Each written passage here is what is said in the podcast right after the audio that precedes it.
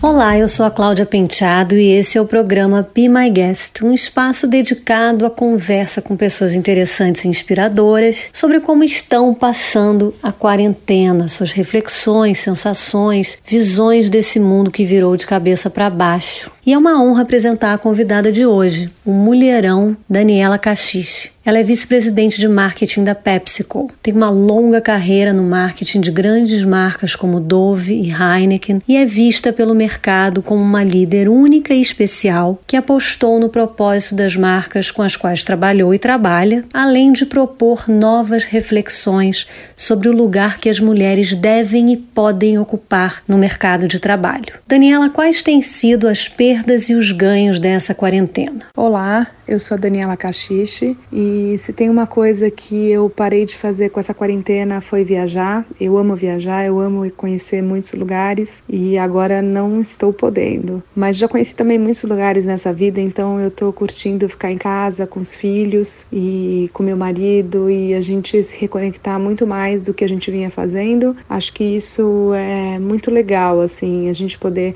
tomar café da manhã junto, almoçar junto, jantar junto. Eu acho que esse é, um, é uma das coisas que eu quero muito manter quando tudo isso passar. Essa conexão da gente fazer as refeições juntos.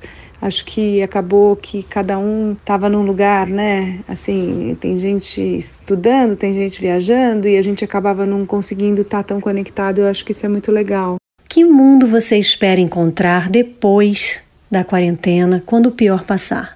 Eu espero encontrar um mundo mais humano. Eu acho que o Brasil tem uma questão que é. O Brasil é um país muito individual, é, diferente de outros, de outros lugares. Assim, quando eu olho para a Europa, a Europa é um lugar onde o coletivo é muito importante, né? Então, se você está bem e o coletivo não está bem, não está bem. O Brasil é um lugar onde, se você está bem e o resto não está bem, está tudo bem, né? É, tem, tem, uma, tem uma coisa que, eu, que me incomoda muito, que eu vejo que pode ser muito, muito pequeno, mas para mim representa muito. Quando eu vou em qualquer lugar, no estacionamento, eu vejo uma pessoa parou em duas vagas, isso me incomoda muito, porque ela tá tirando a vaga de uma pessoa e ela não tá nem aí. E, e eu acho que esse é o maior, uma das maiores representatividades do individual versus coletivo. É, e eu acho que a gente pode sair dessa com o mundo, principalmente no Brasil, mais voltado para o que coletivamente a gente pode fazer para ajudar as pessoas que estão mais em vulnerabilidade, as pessoas que mais precisam. Acho que a gente precisava disso, assim. É,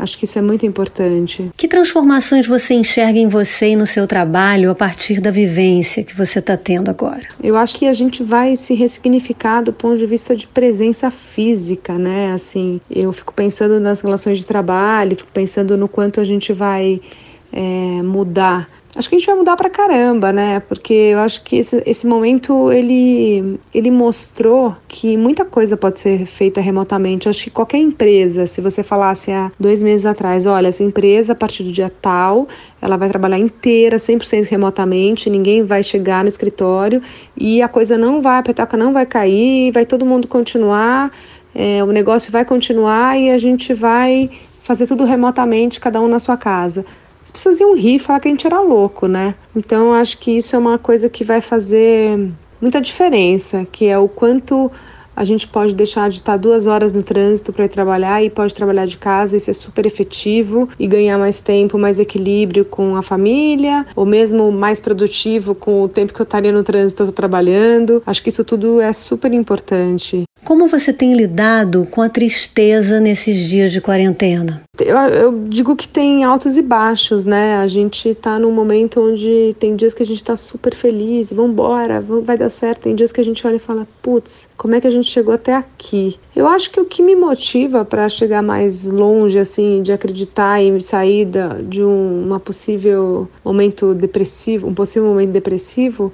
é acreditar que a gente é muito privilegiado, sabe? Assim, a gente não pode esquecer que no nosso país, a condição que a gente tem de fazer home office, de estar tá dentro de casa, é muito privilégio. E aí eu olho e penso, eu não tenho do que reclamar, eu não posso reclamar de nada. Eu só posso agradecer. Sabe, eu fico pensando, eu tenho dois filhos, eu fico pensando numa mãe com dois filhos, numa situação de vulnerabilidade, sem poder ter o que dar de comida para os filhos. Então eu, eu fico tempo inteiro me colocando, tentando me colocar no lugar das pessoas mais frágeis e mais vulneráveis. E aí eu, eu olho para minha realidade e falo, não tenho nem do que reclamar. E eu acho que a gente tem que exercitar mais isso, sabe? Eu vejo às vezes algumas pessoas reclamando de coisas muito fúteis.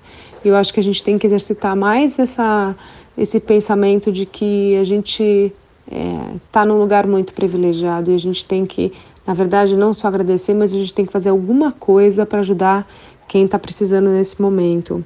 O que você planeja fazer logo que a quarentena acabar? Eu acho que eu vou. Eu vou querer abraçar as pessoas, sabe? É, é menos sobre ter e é mais sobre ser. Eu, eu, eu reflito muito sobre isso, é, sobre é, olhar para tudo que a gente tem e falar por que eu preciso de tudo isso, né? Por que eu não posso ter menos? Por que eu não posso ser mais? E eu acho que esse é um momento que eu estou pensando muito sobre é, o tempo que eu posso estar com as pessoas, a dedicação que eu posso dar, estar, pres estar presente de uma maneira muito, muito verdadeira. Então, acho que quando eu acabar tudo isso, eu vou querer abraçar, vou querer trocar energia com as pessoas, assim, de abraçar e me sentir revigorada, assim, desse momento onde a gente está podendo abraçar muito pouca, muito pouca gente. É, e eu acho que a primeira coisa que eu vou fazer é sair daqui até a casa da minha mãe e dar um abraço nela.